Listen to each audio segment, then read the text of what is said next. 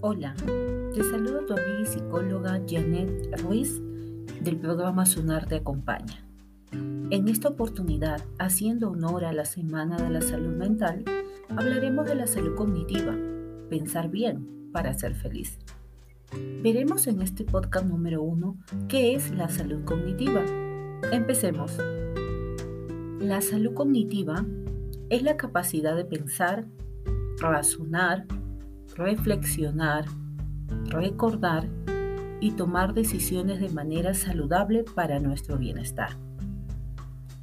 Es bueno que todas estas funciones superiores trabajen en armonía para favorecer el equilibrio, la felicidad y la adaptación a cada evento que nos traiga la vida.